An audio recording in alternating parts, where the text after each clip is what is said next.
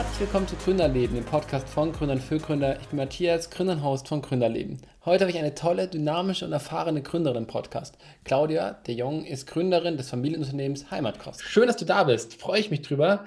Ähm, vielleicht die allererste Frage. Wer bist du? So eine Kurzbiografie oder am besten in einem Satz. Ich bin die Komplementärin von Heimatkost und die Firma sitzt in Landshut. Das ist äh, sehr, sehr, sehr treffsicher geantwortet. Schön. Kannst du vielleicht so was ein bisschen zu sagen? Was genau macht ihr? Äh, wie seid ihr entstanden, dass du da so ein bisschen ausholst? Also Heimatkost stellt Convenience-Produkte her, ein etwas sperriges Wort, schwierig manchmal zu schreiben mit den E's und den I's und den O's. Und wir stellen Produkte her, die in irgendeiner Form was mit Essen zu tun hat, die auf den Teller gehören. Wir stellen keine ganzen Menüs her, sondern immer Bausteine, die zu einem guten Essen gehören. Und das, äh, warum die Firma entstand ist, wir haben verständliche Zutatenlisten.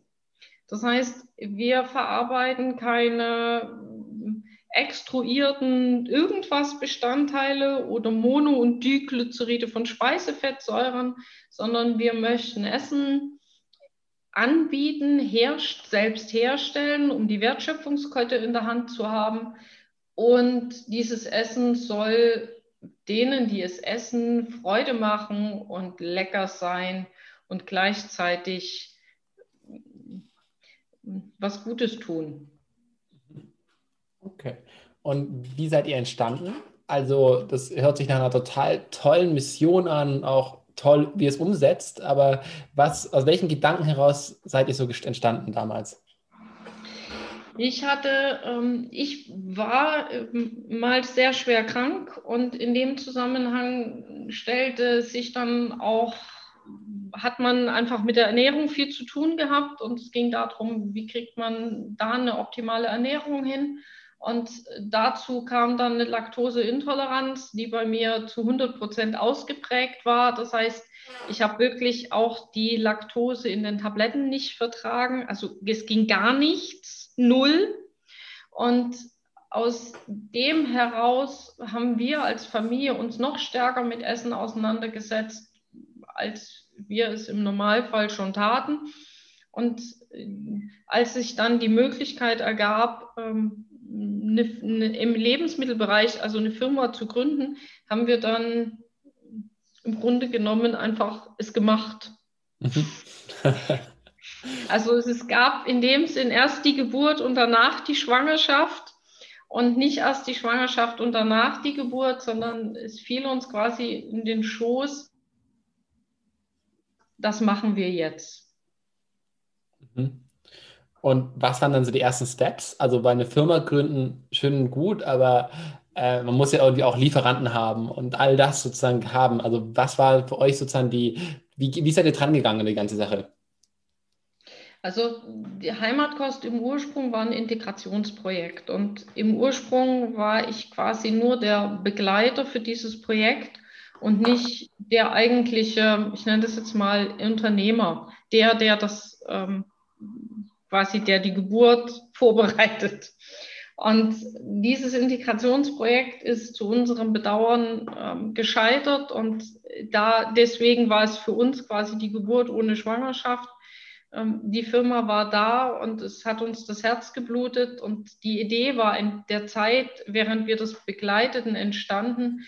Und als wir wussten, dass es so nicht weitergeht, haben wir dann gesagt, gut, wir sind bereit, Heimatkost als Firma als Familienfirma aufzunehmen, fortzuführen und zu entwickeln.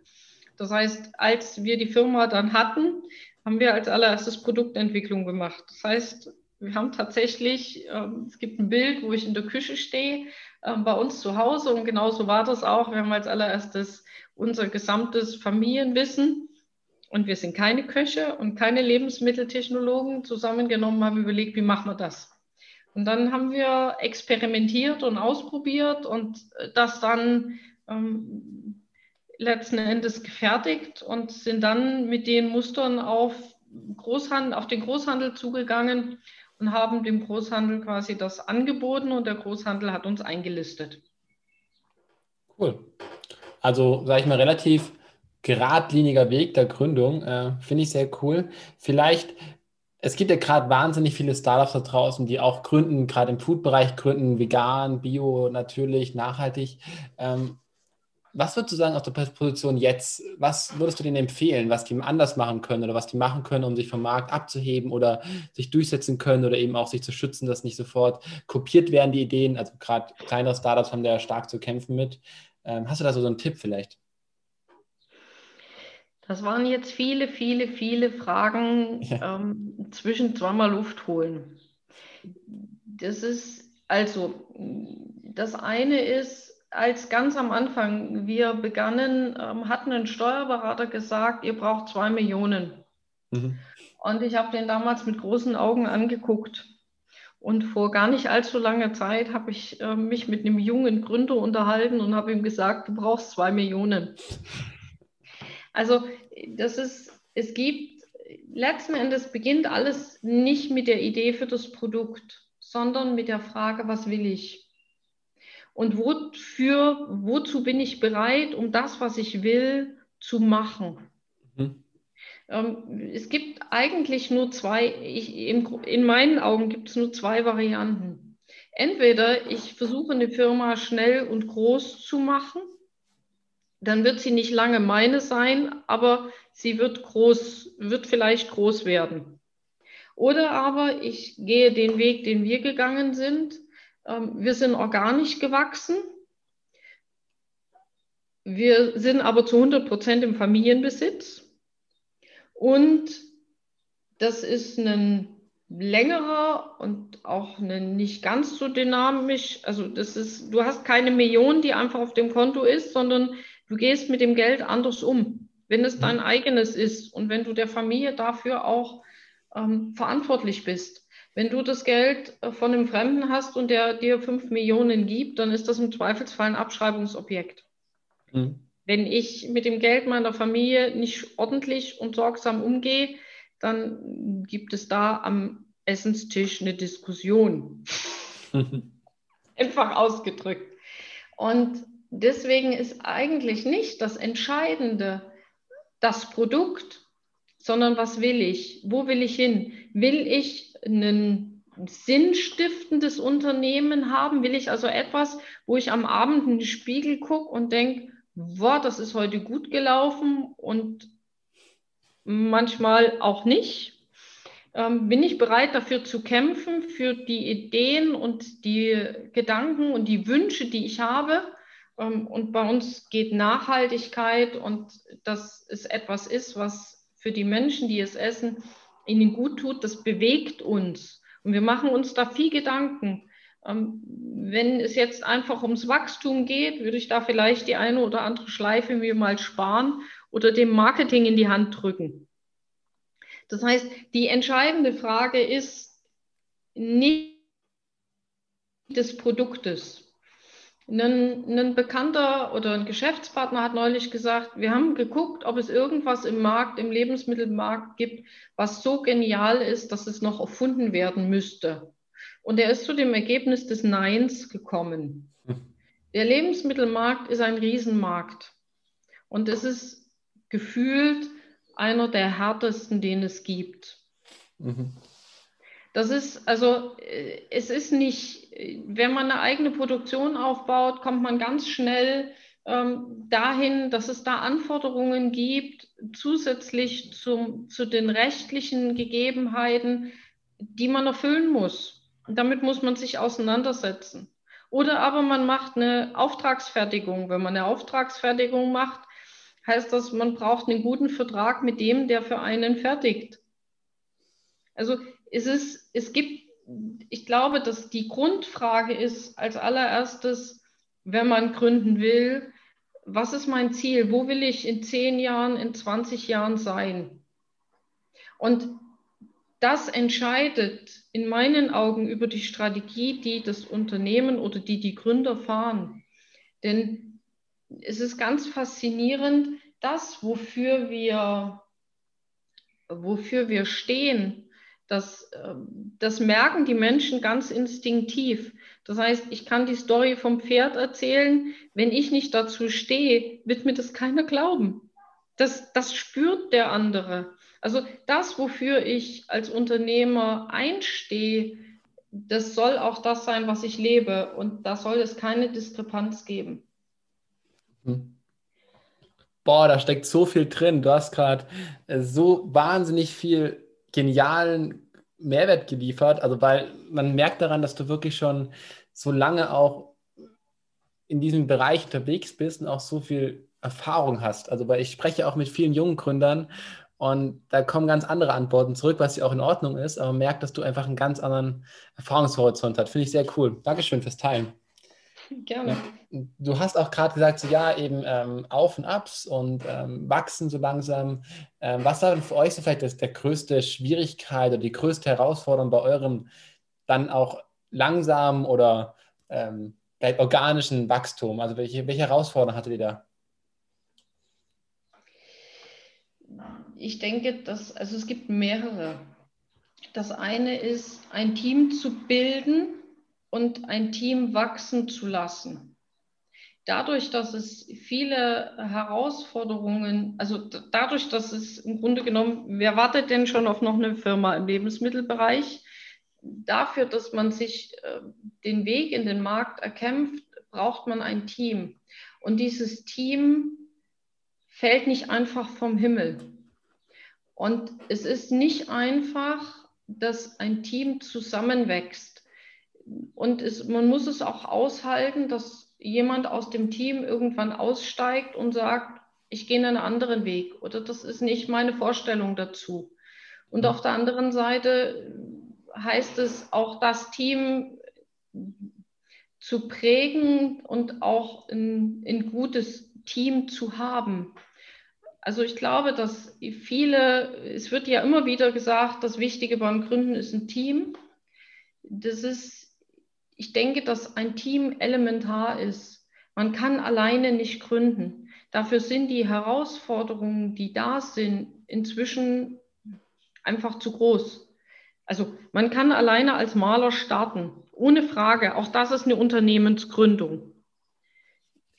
Wenn ich jetzt an, an, an Unternehmen denke, die im die so klassisch, die meisten denken ja an IT, Technologie, ähm, Unternehmen und, oder Unternehmen im Lebensmittelbereich, die dann in den Markt gehen wollen und Endkunden erreichen wollen, dann ist es immer ein Team. Und dieses Team muss einander vertrauen. Und dieses Vertrauen ist etwas, was auf der einen Seite wächst und wachsen muss und auf der anderen Seite auch vor Herausforderungen steht. Und manches Mal heißt das dann auch ein zweites und ein drittes Mal Vertrauen. Hm. Okay, also einfach dieses ähm, aushalten zu können, dass man Vertrauen auch, also dass, dass das Vertrauen auch in Sand gesetzt worden ist vielleicht? Richtig. Okay.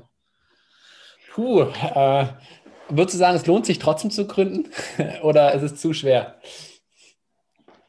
Also wenn es sich nicht trotzdem lohnen würde, würde es nicht der eine oder andere tun. Mhm. Ähm, wobei Lohnen für mich kein finanzieller Aspekt ist. Mhm. Also wer, wer finanziell gründet, was es sicherlich auch gibt, das ist was anderes. Darüber will ich jetzt mal nicht so sehr reden. Aber Gründen etwas aufbauen, das ist, glaube ich, etwas, was zutiefst in uns Menschen drinsteckt. Etwas entwickeln, etwas Neues entdecken, vorangehen, etwas besser machen wollen. Das sind Dinge, die in uns Menschen drinstecken und das macht auch Spaß.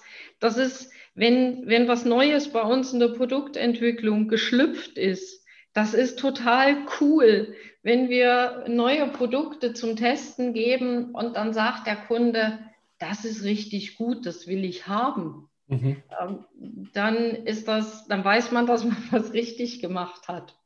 Und wenn man ein Team hat und man sieht, dass das Team zusammenarbeitet und zusammensteht und zusammenhält, das ist so schön. Ist, ich hätte jetzt fast ein etwas hm, anderes Wort verwendet, aber das ist einfach, du stehst da und denkst dir, das ist gut. Gründen mhm. ist oder Unternehmen haben ist Teamarbeit, ist Beziehungen und miteinander leben. Und das macht Spaß. Mhm. Cool. Sehr, sehr schön.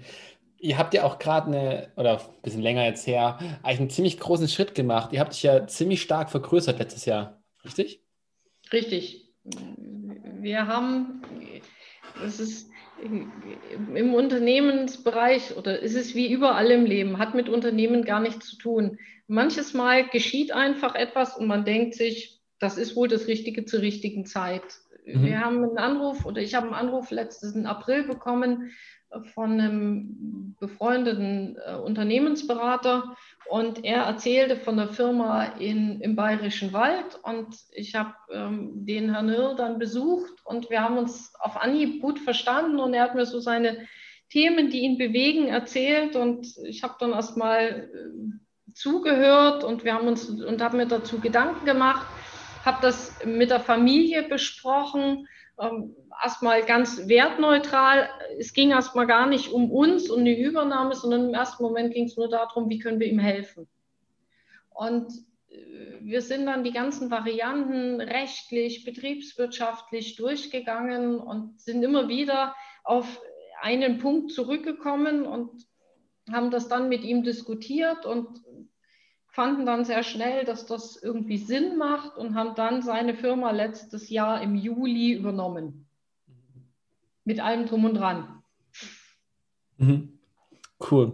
Und die, die machen auch ähm, im Food-Bereich unterwegs sind oder ist nochmal eine ganz genau, andere Sparte? Äh, okay. Die haben, äh, wir kommen ja aus dem Bereich, dass wir gefüllte Produkte ähm, mit unterschiedlichen, also Hüllen und Füllen, Füllungen äh, machen ähm, die im Backofen warm gemacht werden. Das ist so das, wo wir im Ursprung herkommen. Und er hat Spätzle produziert, also frische Nudeln und Röstzwiebeln und das in einer hervorragenden Qualität und so wachsen. Wir haben jetzt Gnocchi und Knöpfle und Spätzle und Dinkel und vegan in unserem Programm und Röstzwiebeln und glutenfreie Röstzwiebeln und das Sortiment wächst. Cool. Aber es war natürlich auch kein einfaches Jahr, nehme ich an, für euch, oder? Ihr seid ja auch sehr stark auf den Handel also angewiesen, ähm, oder das ist ja eine Strategie. Äh, und es war ja auch das Corona-Jahr. Ähm, wie passt es zusammen? Also dieses, dieses, dieses ähm, starke Wachstum, diese Vergrößerung, die Übernahme und gleichzeitig eigentlich vielleicht, also ich weiß es ja nicht, aber ich könnte mir vorstellen, ein schwieriges Jahr. Also ein schwieriges Jahr war das allemal. Ähm, schon alleine, weil der gesamte Gastronomieumsatz und vor allen mhm. Dingen auch das Schulcatering nahezu nicht existent war. Mhm. Ähm, aber äh, wie das zusammenpasst, äh, ich weiß nicht, es war eine Bauchentscheidung. einfach ausgedrückt, das, war's, das war, ähm, am Anfang war es einfach der Gedanke der Hilfe und am Ende war es dann einfach, das machen wir jetzt. Also mhm das ist im Nachhinein wäre es schlauer gewesen, wir hätten vielleicht das noch ein Viertel oder ein halbes Jahr geschoben und hätten mehr Zeit im Vorfeld gehabt, das alles fertig zu machen.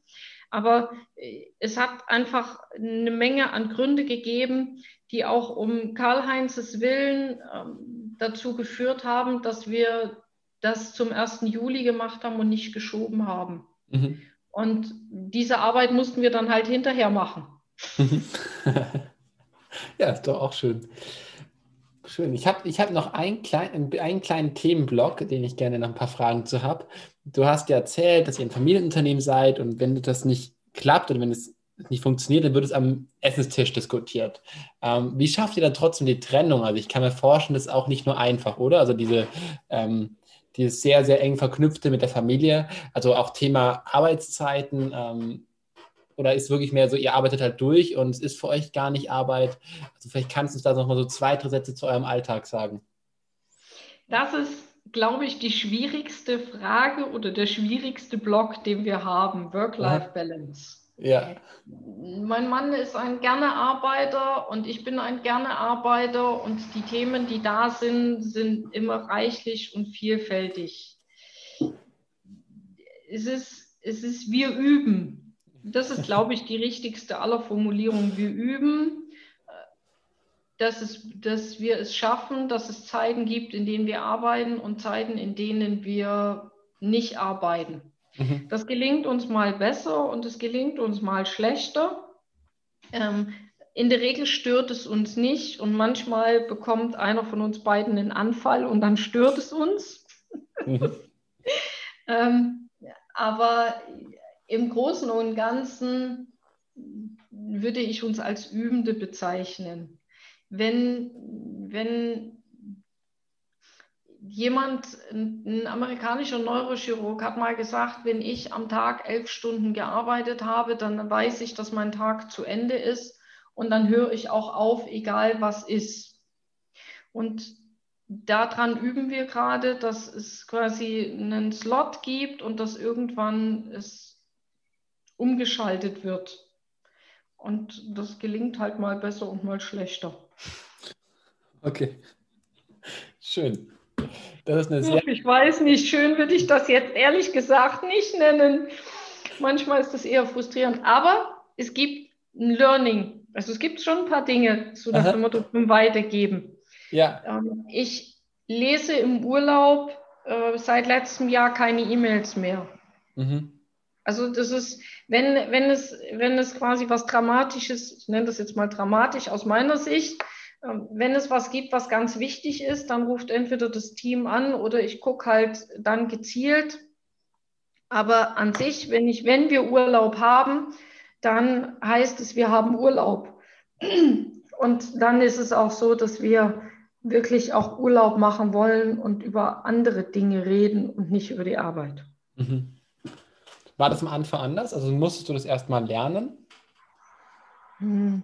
Am Anfang war ich für viele Dinge allein. Das heißt, ich muss gerade wieder umlernen, dass es viele gibt, die hinter mir stehen und dass ich im Urlaub auch nicht lesen brauche. Also mhm. das ist nicht, das Lernen ist das falsche Wort, weil das geht einfach. Das heißt, ich schalte einfach im Handy den E-Mail-Account komplett ab. Das heißt, ich sehe ihn auch nicht. Ähm, und Telefon wird ja eh nicht weitergeleitet. Das heißt, wenn ich irgendjemand von den Geschäftspartnern sich im Urlaub auf mein Telefon anrufenderweise verirrt, dann kriege ich im Urlaub wirklich auch nichts mit. Mhm. Aber am Anfang war ich das Mädchen für alles. Das lief alles bei mir hoch und dementsprechend ist das so, wie das Team jetzt wächst. Wir sind jetzt 19 Leute, natürlich auch ein Abnabelungsprozess, der da stattfindet und der auch sehr schön ist zu sehen, wie alle miteinander wachsen und wie, wie Zusammenarbeit im Team funktioniert. Also da mal sich zurückzunehmen und einfach drauf zu gucken, das ist cool. Mhm. Aber emotional bestimmt auch nicht einfach, oder? Also man tut ja auch sich dann, das Thema Vertrauen kommt ja bestimmt wieder auf, um die Brücke zu schlagen. Also inzwischen muss ich sagen, oder unser aktueller Stand des Teams ist gebe ich gerne und begeisternd ab und manches Mal sind sie mir nicht schnell genug. also manches Mal ähm, muss ich dann, dann quasi doch noch ein bisschen mehr ähm, drauf gucken. Ähm, aber im Großen und Ganzen kann ich sagen, vertraue ich, also ich vertraue meiner Mannschaft so, wie sie jetzt ist. Cool. Das kann auch nicht jeder sagen und ich glaube, das ist auch ein ähm, da steckt viel Arbeit dahinter, um sich das aufgebaut zu haben. Ja. ja. Schön. Ja, ich finde es eine tolle Brücke. Also das Thema am Anfang, Thema Vertrauen, ähm, eben auch vielleicht mehrfach immer wieder neu zu vertrauen und auch vertrauen zu können. Und jetzt am Ende der Satz von dir noch, ähm, dass du glücklich bist, ein Team zu haben, ja, runtergebrochen. Ähm, finde ich ein schönes Ende. Ich habe noch drei ganz kurze Fragen für dich, wo du mir ganz kurz darauf antworten darfst. Ja. Hast du eine Morgenroutine? Ja. Machst du Sport? Mein Mann und ich laufen jeden Morgen zusammen. Okay. Das ist wahrscheinlich Teil der Morgenroutine. Das ist ein Teil der Morgenroutine, ja. Schön. Schaust du Fernsehen? Soll ich zu der Morgenroutine noch was sagen? Gerne. Oder Doch, gerne. ein Satz oder zwei Sätze. Also ja, gerne. Mhm. Also mein Mann und ähm, wir frühstücken jeden Morgen zusammen und wir laufen jeden Morgen zusammen und danach habe ich jeden Morgen ein Gespräch mit meinem großen Bruder, in dem wir gezielt über das Leben und die Arbeit diskutieren. Mhm. Das ist unterschiedlich lang, ist nicht jeden Tag gleich, aber das ist eine Routine, die jeden Tag da ist. Kann ich mir das so vorstellen, ähm, komplett offen? Also, dass man wirklich ähm, die Sache sehr, sehr frei angeht? Oder das, ist es dann äh, wirklich auch sehr arbeitsspezifisch? Nein, nein, das ist dann wirklich sehr frei. Da kann das dann um private Themen gehen und es kann genauso um die Firma gehen. Es entstehen neue Impulse, Gedanken, was man fortführen sollte oder wo man besser die Finger von lässt. Ähm, Sorgen, Freuden, Familie, einmal alles. Das Leben. Corona. Das ist eine tolle Morgenroutine. Das ist äh, eine sehr schöne Morgenroutine. Letzte Frage. Schaust du Fernsehen? Eigentlich nein. Eigentlich? Naja, es ist, manches Mal gucken wir auch irgendeinen Film an. Ähm, das tun wir gelegentlich schon. Aber an sich, wenn ich, wenn ich die normalen Definitionen von Fernsehzeiten betrachte und von Fernsehsendungen, dann muss ich sagen, nein. Okay. Schön.